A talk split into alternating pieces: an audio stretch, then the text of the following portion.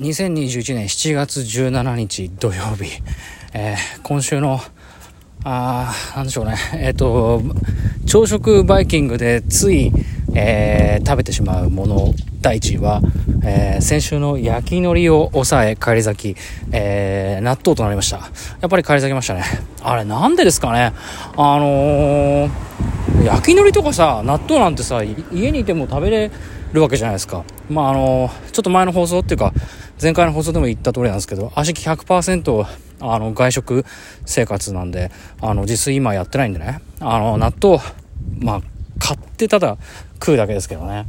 だけど、だから普通の朝食とかっていうものにも縁がないんですけど、まあそれにしてもさ、せっかく来たのに納豆とかさ、焼き海苔食わなくてもいいよね。というわけで、来週も皆さんの投票をお待ちしております。さて、この番組そろそろおしまいのお時間となってまいりました。いやあのね、あの、ほんとね、来たことを後悔してますよ。本当にね、なぜ、ちょっと音程が違った。えっとね、なぜですね。男だあの男なんでねあの低い声で行くとそのぐらいのテンションの声なんですけどなぜなぜ家にいなかったんでしょうか？どうして足は今、えー、この函館という地にいるんでしょうか？あのですねまあやることがないのもそうなんですけどね。あの本当に今関東どんな感じですかね？めちゃくちゃ暑くてあのー何年か前に沖縄に行った時とか、それこそ台湾とかね、あとは、えっ、ー、と、タイとかさ、バンコクに、とか、ホーチミンのベトナムに行った時の暑さ並みに、今暑くて、いや、これ、本当にね、くたくたですよ。こんなに暑いってのはね、聞いてないですよね。いやー、で、しかも、しょいこみたいな人ってさ、荷物2泊3日分の荷物を背負ってこう歩いてるわけで、いやもうくたくたのくたですよ。カラスも泣いてますよそりゃもう。はあほんと疲れちゃった。まあそういうわけでさあのー、特にやることもなくえー、ふらふら落ちてうるせえなカラスこの野郎。カラスこの野郎うるせえこの野郎バカ野郎。まあいいんだけどさいやあのね猫もねうだって道端で倒れてるというか寝てたりもするんですけどね。まあそれでこうあすごい猫屋敷だ。カラスうるせえな本当な。まあそういうわけでいいんですけどあの函館でね足が止まったホテルっていうのがですねまあ、せっかく行くんでっていうのも含めてですねちょっとこういろいろ調べてたらですねえー、何年だったかな？正確に限定するとちょっとバレちゃうし、あの、すぐバレちゃうんだけど、あのー、何年か前に、あの、朝食バイキング、つまり、朝食の第1位の、あのー、ホテルを獲得、ランキングを獲得したホテルがありまして、で、まあ、そういうか、そ、そういうとこすればあったなっていうのは、足もちょっと、うろ覚えで覚えてて、で、ちょっとそこ行ってみようかななんて思って予約の段階でそこを予約したんですよ。で、えー、っと、そこ行ったんですけどね。で、泊まってさ、もうそうするとこう、朝食バイキングありきな気持ちになってきちゃうからさ、どうしようかななんてさ、ね、朝食で大体6時半からスタートするんですけどね、あのね、あのバイキング形式のやつってのはさ、すごい渋滞するんですよね。混んじゃうんですよ。そういうのも知ってるんですよ。なんで私そういうの知ってるかっていうとですね、高校2年生の時に、あの、修学旅行、実は、あ、私実は高校出てるんですけどね、修学旅行で、あの、北京に行ったんですよ。でね、北京はね、すごいですよ。あの子供の舌ではね、到底分かりえない深みのある料理しかないんですよね。つまりどういうことかっていうとあの昼と夜に食べる修学旅行先での料理っていうのがおしなべて高校生の、えー、10代の舌には合わないんですよ。まあ食えなくてね。まあ今食ったら状態違うのかもしれないのと。今だったらもうお酒飲めるじゃないですか。だ酒と中華料理で本格北京中華料理っていうんだとっと食えるような気がするんですけどね。あの時はもう本当水かウーロン茶しか飲めないからね。そんなの飲めない食べれないからっていうんでさほとんどね昼と夕飯ね美味しくなかったんですよ。当時の自分にとっては。で食べれなくて。でそうするとどうなるかっていうと朝飯で食わないとあのこの、えーと、5泊6日だったかな？4泊5日だったか忘れちゃったけどその修学旅行で食べるものがもうないからね。で、マクドナルドなんかも入りましたけどね、あの、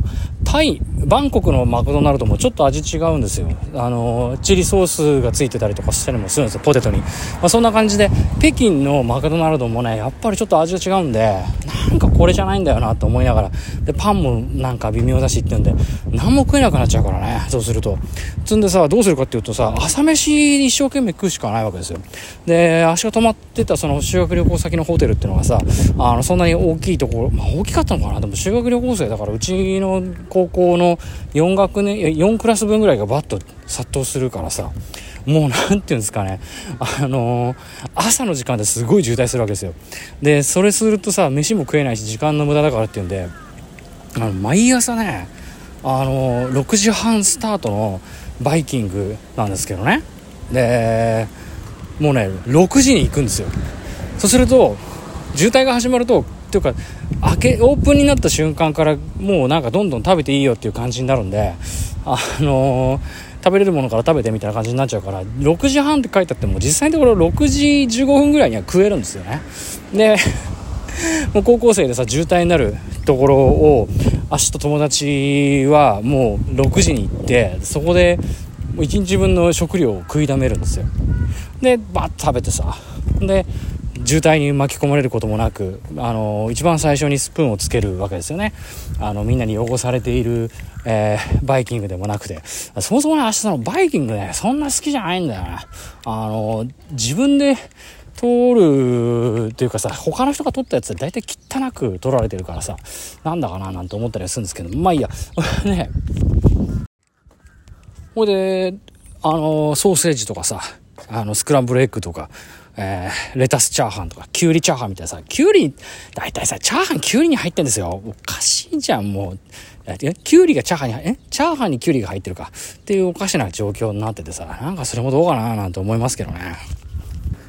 だからさ、なんつうのかな、そのもう、中国4000年の中華料理の味なんかさ、あのー、10代の高校生に味なんかわかるわけないんだよね。そういうとこ連れてっちゃダメなんですよ。まああの、おかげさまであの時に中国に行ったおかげで万里の長城も見られたんでね。まあもう、今後の人生ね、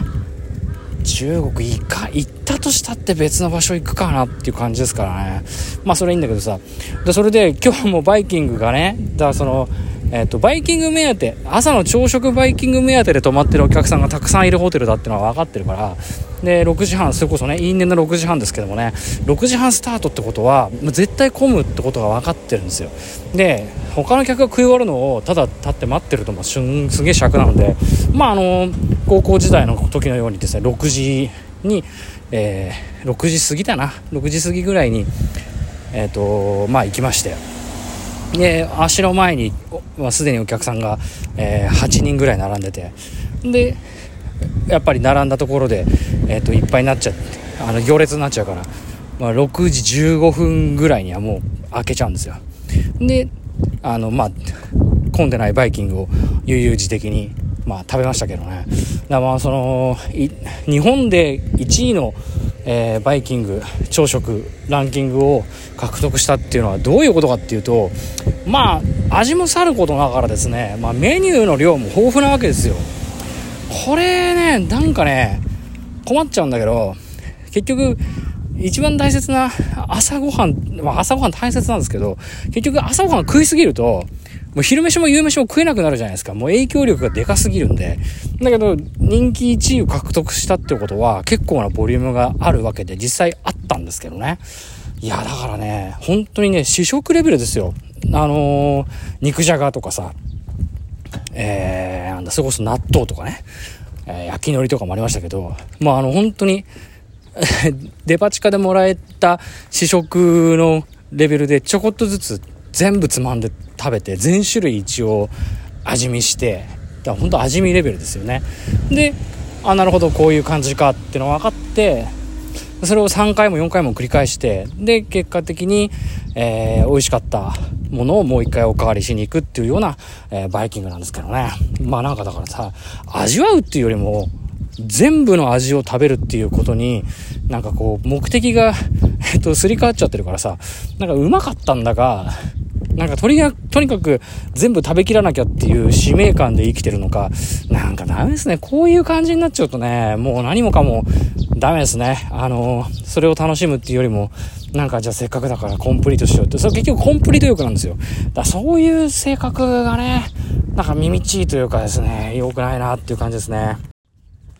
でもあの、イクラとかさ、だからご飯、白米の上にイクラをどんどん乗せてよかったりとか、えー、サーモンとかマグロとかさ、イカとか、えー、そういうの乗っけて食えるよってのもあるんですけどね。いや、そんなに、あのね、乗っけ、乗っけまくりゃいいってもんでもないですからね。少量食べることの美味しさっていうことね、分かっちゃいないなっていう。あとあの、美味しんぼなんか、また美味しんぼの話してますけどね、美味しんぼなんか見てるとどうなってるかっていうと、あのー、本当にうまいものとかって、あの、少量食べてうまいとかって言って終わりじゃないですか。まあだからあれがね、なんていうかこう、究極、のメニューないし、至高のメニューなんじゃないかなと。何でもかんでもね、あの、暴飲暴食してるとね、うまいものもうまくなくなっちゃいますからね。やっぱりこう、そこがなんかこう、なんていうかな、えっ、ー、と、節度っていうかね、そういうところってすごい大切なのかななんていうふうに思ったりしますけど、えー、っとね、というわけで時間もなくなってまいりました。えー、足もようやくこれ歩き疲れて、えー、目的のなんか古民家カフェみたいなところに行ったんですけどね。何が古民家カフェだバカ野郎この野郎ってんで、えっ、ー、と、まあ、とりあえず函館2日目もなんとか元気に暮らしてますけども。いやー、とにかく暑くてね。えー、ここまでのご視聴ありがとうございました。番組は皆さんのお便りをお待ちしております。えっ、ー、と、長島さめの人類最後の1年間、第209回ぐらいですかね。第209回放送。えっ、と、朝食バイキングは少量ずつ食べるのがコツであるを終了いたします。さよなら皆さん、悔いのない一日にしましょう。